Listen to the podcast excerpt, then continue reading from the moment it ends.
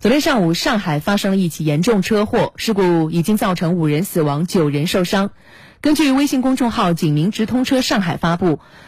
二零一九年十月二十四号的九点二十五分左右。大渡河路金沙江路路口发生了一起交通事故，公安、应急、幺二零急救等部门迅速到场处置。初步查明，当天上午的九点左右，驾驶员陈某某，男，六十三岁，上海市人，驾驶上海牌照的小客车。这辆车呢是他的儿媳妇的，从吴中路儿子家中驶出的时候，期间正常行驶，但是到了九点二十一分左右，车辆行驶至上海大渡河路以及怒江路的路口时，因为闯红灯，与一辆出租车。及一名骑电动自行车的女子发生了碰擦后加速逃跑，行至金沙江路时又闯红灯冲过路口，撞击了一辆正在路口正常右转的 SUV 车辆，并且撞到了三辆非机动车以及数名行人。肇事驾驶员程某某目前仍在救治当中，警方已经排除了其酒驾毒驾的嫌疑，调查工作目前仍在进一步开展中。